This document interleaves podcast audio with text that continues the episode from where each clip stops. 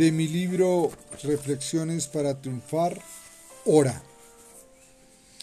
Cuando estés confundido y tus ideas formen laberintos, cuando tu fe, tu esperanza estén maltrechas y cansadas, ora. Cuando disminuya el brillo de tu mirar y en el horizonte solo veas incertidumbre, ora. Deja un momento tus apuros Libera tu corazón y di una oración. No importa dónde estés, ora.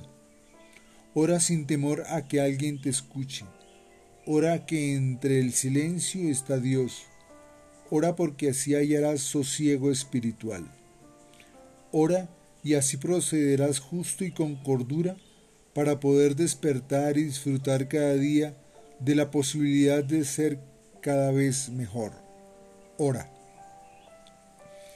por la fortuna de poder pensar a voluntad.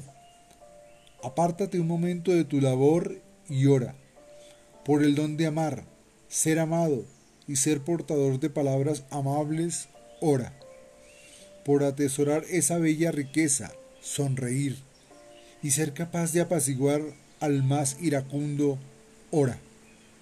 Di gracias, Dios mío, con una oración para que no olvides que somos efímeros a comparación de los milenios del universo. Y ora para mantenerte humilde de corazón sin importar las riquezas materiales que en la vida hayas alcanzado. Ora, porque entre tu carne y tus huesos hay algo más que sangre fluyendo. Ora, no solo porque se te otorgue una indulgencia, mas sí por tener certeza ante cada uno de tus actos.